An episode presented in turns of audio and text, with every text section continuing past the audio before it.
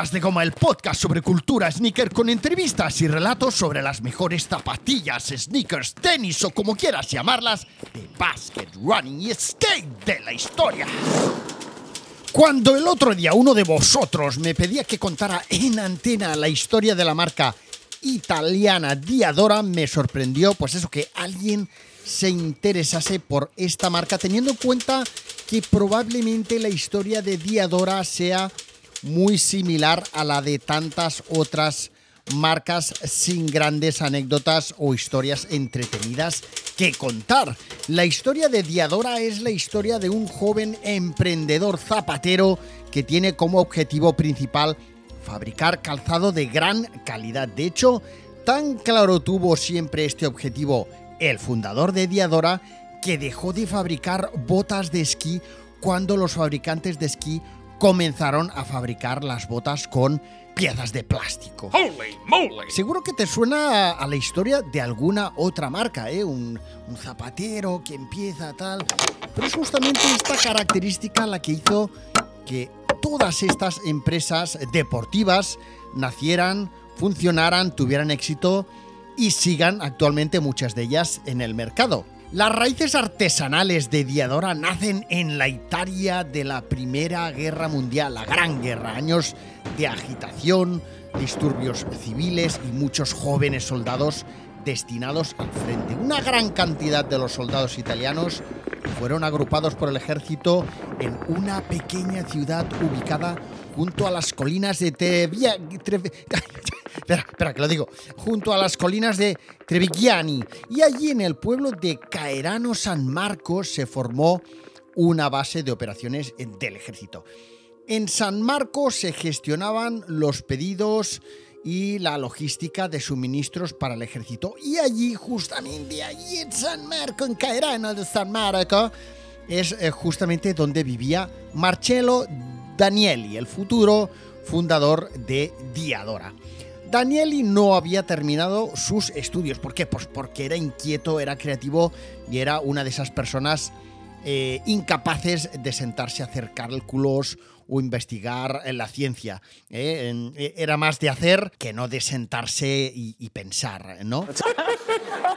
¡Nos han pillado! Bueno, en cualquier caso, de pensar números y coger una calculadora y todo esto. Pero vivía en una época y en un lugar donde era costumbre que los jóvenes dejaran la escuela con la finalidad de aprender un oficio y ayudar a mantener a sus familias.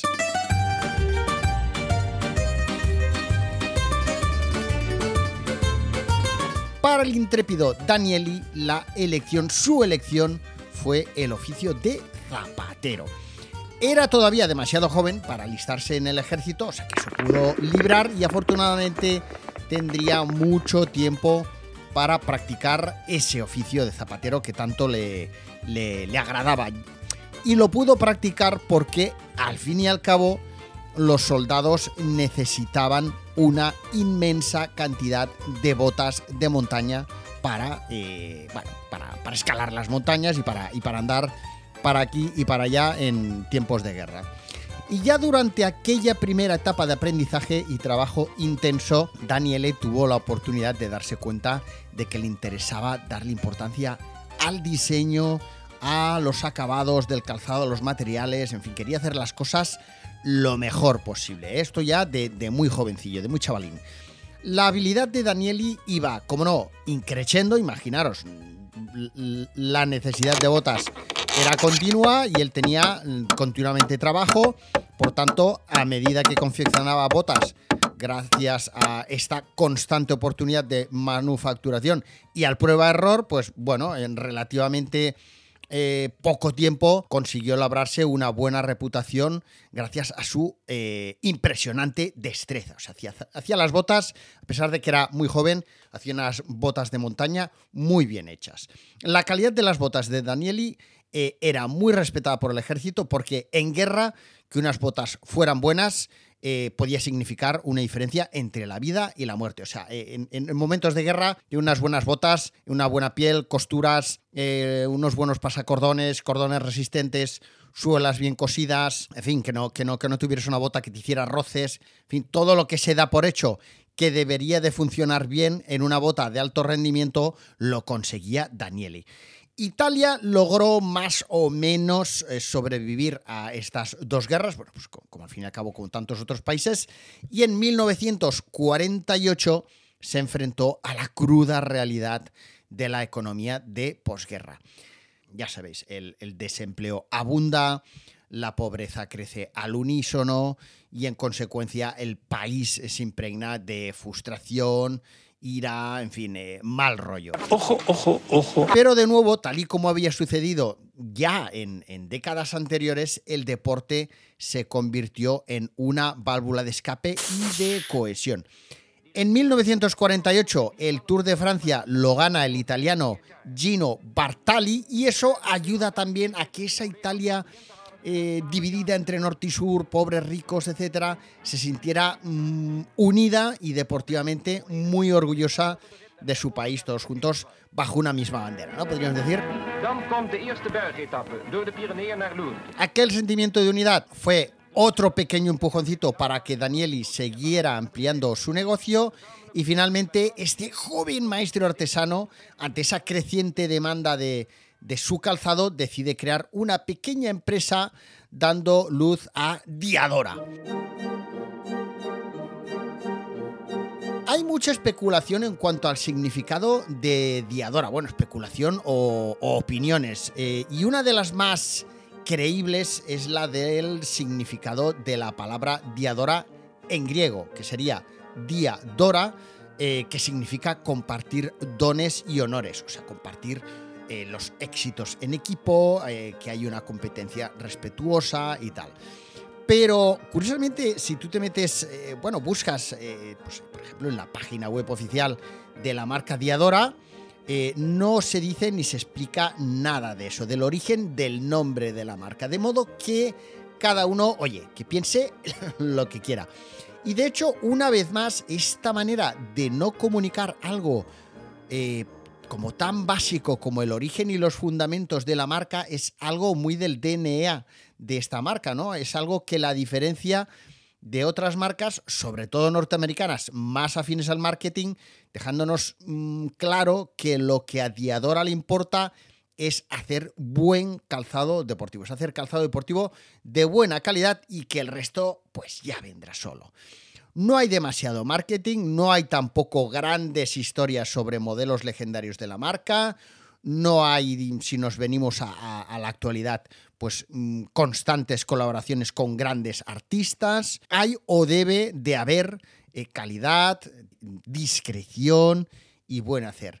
En 1948 eh, Diadora inauguró su ciclo de vida, como decíamos, eh, el señor Daniel, el chavalín Danieli, abre la empresa, eh, levanta la persiana, si es que había persiana en aquella primera almacén taller, y, bueno, inicia ese ciclo de vida como una marca de botas de montaña de, de prestigio.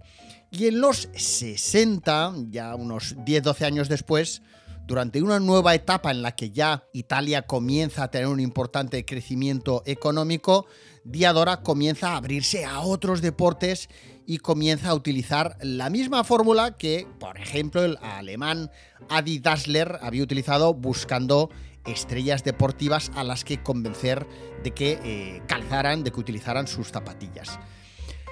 Había más dinero en esa Italia eh, de los 60, la gente podía y quería comprarse más zapatillas deportivas y pues tal y como os decía, para que los consumidores escogieran Diadora, pues el señor Danieli y su equipo llegaron eh, poco a poco a acuerdos a lo largo del tiempo con deportistas relevantes y los más sobresalientes o los más conocidos pues podrían ser por ejemplo el atleta Giuseppe Gentile eh, que fue medalla de oro olímpico en triple salto en México del 68. A ver, no, era un, velocista, no era un super estrellón, pero bueno, era italiano eh, y era olímpico. fijaros que, toda la historia va siempre, cogida de la mano prácticamente siempre, a ser posible con atletas italianos. O sea, Diadora está completamente unida a esa, a esa casa eh, que es para, para Diadora Italia, ¿no? Bueno, pues mm, con el atleta Giuseppe Gentile, después, pues por ejemplo, con el tenista Martin Mulligan, también llegaron a acuerdo. Bueno, tampoco Martin Mulligan es que sea hiper mega conocido, creo que era norteamericano. Con, eh, con Bjorn Borg e incluso Guillermo Vilas, eh, eh, argentino, considerado uno de los mejores tenistas de todos los tiempos, a pesar de que el ATP no le otorgara el número uno mundial ni en el 75, ni en el 77, ni en el 82, la historia de, de Guillermo Vilas os la contaré en otro episodio. Y os recomiendo que os veáis el documental de Guillermo Vilas en Netflix porque vale muchísimo la pena. Bueno, pues Guillermo Vilas también calzó durante alguna de sus etapas como tenista zapatillas Diadora. No he encontrado publicidad, entonces no sé si que era un, un acuerdo así un poco de, de croquetas y cervecita, eh, o sea, no había nada oficial o qué, pero bueno, llevó Diadora. De hecho, me ha costado muchísimo encontrar imágenes de Guillermo Vilas con Diadora. Eh, y sin embargo, en el documental de Netflix se le ve bastante con Diadora. Y bueno, es que mm, Vilas, la verdad es que llevó varias marcas eh, de calzado y de raquetas. Eh, no sé si es que era un tío inquieto o, qué pasaba. o es que no conseguía llegar a un acuerdo interesante con ninguna marca. Pero bueno, la marca con la que sí realmente tuvo zapatillas durante muchísimo tiempo Vilas fue con Puma. Bueno, volviendo a Diadora. Eh, pues eso, lo que pasa es que la, estrella del tenis con la que Diadora, mantuvo un acuerdo a largo plazo fue con, con Bjork, no con Vilas. Curioso también que, bueno, curioso, eh, ambos, Bjork y, Vilas, eran íntimos amigos. Eh, los dos tenían un estilo, un look relativamente similar, con, pelo con pelo largo, cinta del pelo, así como atléticos.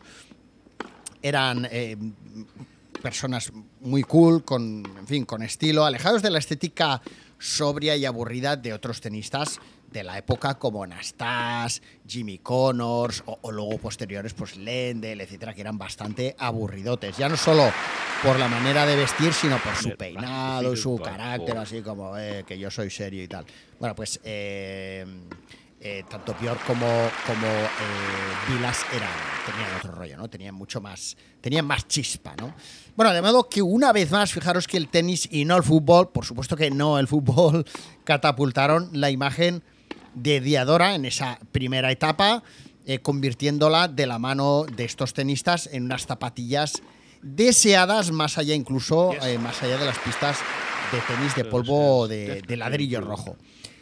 Fijaros que el lanzamiento de las Borg eh, Elite, eh, o de las Diadora Borg Elite, conocidas también actualmente como Diadora B Elite, por, por ahorrarnos eh, pronunciar bien o mal el apellido de, de, Björn Borg, que seguro que lo estoy diciendo mal todo el rato. bueno, pues el, el lanzamiento de estas zapatillas fue uno de los momentos más importantes dentro de la marca a nivel de números y también fue bastante significativo dentro de lo que representa la industria del calzado deportivo o la cultura del calzado deportivo, de las tenis de, aquellos eh, finales de, o mediados finales de los ochentas. Zapatillas con estilo, a pies de deportistas con mucho rollo, con sex appeal y triunfadores. Tras el arranque de Diadora de la mano de, Papi Danieli, llegaron los hijos, lo mismo pasó en Adidas, ¿no? También, eh, que le dieron otro impulso a la marca de la mano de los icónicos futbolistas eh, Roberto Betega de, la Juventus y también con el jugador de la Roma, Francesco Totti. Claro, aquí este tema siempre lo tengo ahí en, mi nube de ideas. Eh, cierto es que eh, las marcas han hecho y hacen grandes negocios vendiendo, o sea, grandes números, o en fin, eh, venden botas de fútbol. ¿Pero qué estás diciendo tú? De jugadores, pues, eh, icónicos o representativos, llámale X, pero ninguno de estos jugadores, ninguno, ni, ni del pasado ni actuales, han sido nunca capaces de trascender más allá de los, eh, de los campos de fútbol. O sea, sí que son capaces de generar ventas en torno a un modelo de bota de fútbol. O sea, tú te vas a comprar, en este caso se compraba la gente las diadoras de Roberto Betega o las diadoras de Francesco Totti, pero nunca se llegó a conseguir, eh, ni se ha llegado a conseguir, ni, ni, de, ni por parte de Diadora, ni de ninguna otra marca, vender la eh, Nike de, de, Canal Moda, hablo ya, la Nike de moda casual de Cristiano Ronaldo, ni la Adidas de moda casual de, de Leo Messi. ¿vale? Eso no ha sucedido. Y esto tiene un porqué, es interesante eh, tratarlo algún día. Eh, todo lo contrario que sucede en el mundo del básquet, ¿vale? Que, eh, bueno, al final es un tema de suelas y es un tema de otras cosas, pero bueno, es curioso cómo, cómo esto ha sucedido de, la misma manera. Hostia, me estoy yendo de, del, hilo de la historia a tope, ¿no? Pero fijaros cómo las zapatillas de tenis sí que han sido unas zapatillas que han trascendido mucho más allá de las pistas eh, de, tenis de césped o, de, ladrillo rojo, de arena o de polvo, como se llamen, y, han, han saltado a las calles, ¿no? Eh, o sea, de hecho, los tenistas fueron los que consiguieron que las zapatillas deportivas se empezaran a utilizar en la calle debido a su estética, a su comodidad, etc. Cierto es también que ya desde los años 30, 40, etcétera, se venían utilizando zapatillas de lona con suela de goma para ir a trabajar, ir a, ir, en fin, para otras cosas, ¿no? Pero si hablamos de moda, fueron las zapatillas de tenis las que trascendieron más allá del deportista. Y eso no, ha sucedido en el mundo del fútbol y ha sucedido después en el mundo del baloncesto, después de haber sucedido en el mundo del tenis. Bueno, aparte de estos futbolistas, seguimos con. Sigo con Diadora. Eh, vuelvo a meter la primera en Brago. Ah, voy acelerando de nuevo poco a poco. Arrancamos de nuevo con Diadora. Bueno, pues después de haber hecho estas botas con estos futbolistas, eh, esos acuerdos a los que llegaron los hijos del señor Daniel y fundador de Diadora, pues también hicieron su incursión en el mundo del motor, ese mundo del motor que de tanto en tanto ha impedido de zapatillas con suelas extra finas el mercado de la moda casual. Muy de tanto en tanto, pero de tanto en tanto sucede. ¿eh? Todos tendréis eh, en mente las Sparco, por ejemplo.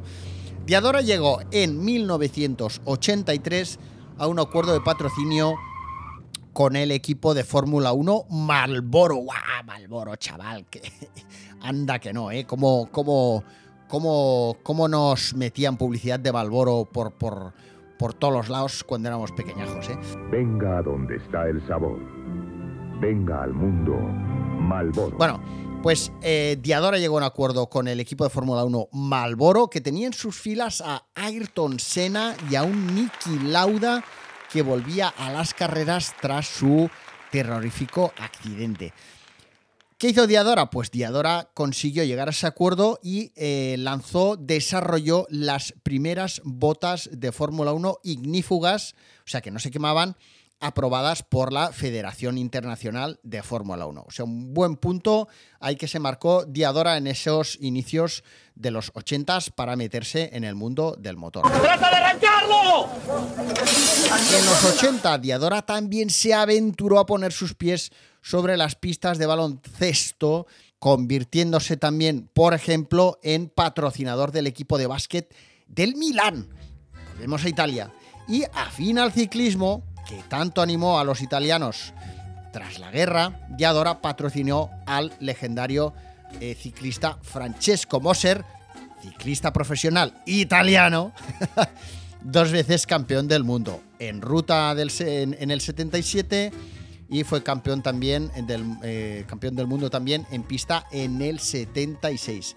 Y después ahí ya fue el petardazo, que fue ganador del Giro de Italia en el 84 con unas Diadora, recordaréis, bueno, no, lo recordaréis a no ser que seáis muy frikis del ciclismo, yo no lo soy, ¿eh? yo porque lo he mirado, ganó pues con unas Diadora de piel negras y amarillas, el logotipo en amarillo, y una bicicleta Moser Corsa azul y blanca, ¿eh? rollo al Club del Español. Bueno, aquí acaba la historia. Eh, a ver, seguro que si te parasen por la calle y más o menos estás al día de Diadora y te preguntaran, pues yo qué sé, en una encuesta por la calle o en Instagram, pues cuáles son dos de los modelos de zapatillas Diadora que, que más te vienen, más tienes en mente, pues muy probablemente dirías que son las N de Navarra N9000 o las V de Valencia V7000, ¿eh? o sea, las N9000 o las V7000. Y de hecho, yo tengo, creo, dos o tres pares de Diadora, pero la, la que más me mola o la que más aprecio, la que más valoro, son las N9000 24 quilates Copito, inspiradas en el famoso Copito de nieve que vivió en el Zoo de Barcelona, eh, vivió barra mal vivió en el Zoo de Barcelona durante prácticamente toda su vida. Ya ves que la historia de Diadora puede recordarnos o asemejarnos, tal y como te he ido diciendo a lo largo de, este episodio, a algo de la historia de Adidas por, o, de Onichuka, por aquello de que eran em, artesanos interesados en desarrollar eh, calzado, o sea, zapateros, eh, que querían hacerle zapatillas a deportistas y ayudarles a mejorar sus, sus metas. El inicio de Diadora fue un poquito distinto. Eran botas de montaña, era, bueno, o práctica deportiva eh, o práctica montañera, yo qué sé, ¿no? Eh, también es cierto, por ejemplo, pues que Adidas hizo mm, durante la guerra botas para el ejército alemán, pues bueno, en este caso a Diadora le tocó hacerlas, bueno, a Diadora todavía no era Diadora, pero a, su fundador le tocó hacer botas para el ejército italiano y por eso aprendió o, aprendió mucho más o más rápido o se dio a conocer más gracias a, la guerra, ¿no? Una vez más la guerra, pues... Eh, claro que sí, campeón. Ha ayudado a, tantas y tantas empresas o emprendedores a hacer negocio o a lanzar su empresa, yo qué sé, ¿no? Bueno, eh, pues eso, una marca um, Diadora, un taller artesanal que poco a poco fue creciendo gracias a sus fenomenales botas de montaña, que se negó, como decíamos antes, hacer botas de nieve de plástico. Vamos, eso, oye, ¿cómo yo voy a hacer plástico si yo lo que hago es trabajar la piel, coserla, cortarla bien, pegarla bien, unirla a la suela, en fin, un buen forro, yo voy a hacer ahí un, molde de plástico. Venga, hombre, iros a a, pasear. Yo esto no lo hago. Pues pasó olímpicamente del negocio de las botas de nieve cuando él ya tenía hecho un nombre en el mundillo de las botas de nieve. O sea que, bueno, no quiso, no quiso meterse ahí porque le parecía algo poco honesto o poco, poco serio, ¿no? Bueno, ya os digo, ha pasado esta empresa casi olímpicamente del marketing y ha preferido apostar buscando ese aproximamiento al marketing, pues por acercarse a atletas, a deportistas de distintos sectores, inicialmente al tenis, eh, que fue, bueno, inicialmente a la montaña, luego al tenis, que fue el que le dio un nombre, digamos, más eh, internacional, y que le dio ese eh, punto cool, que a lo mejor no tenía hasta el momento. después ha estado también en el mundo del motor, ha estado incluso en el mundo del boxeo y actualmente pues sigue siendo una marca que no eh, hace demasiado ruido a nivel de marketing, tal vez por presupuesto, pero también seguramente como parte de su seña de identidad, similar seguramente en este caso a, New Balance, que aún y que últimamente sí que le mete más caña al marketing, durante mucho tiempo ha sido una empresa, una marca muy, muy discreta, muy de no hacer marketing y de, de hacerse valer, pues tal y como hace Diadora, por la calidad de su producto, de sus botas, de sus zapatillas y de su, y de su calidad. Diadora, respeto, compañerismo, tradición, superación. Diadora, espero que os haya gustado este episodio, Suelas de Gomer. Venga, mañana más y mejor. ¡Chao!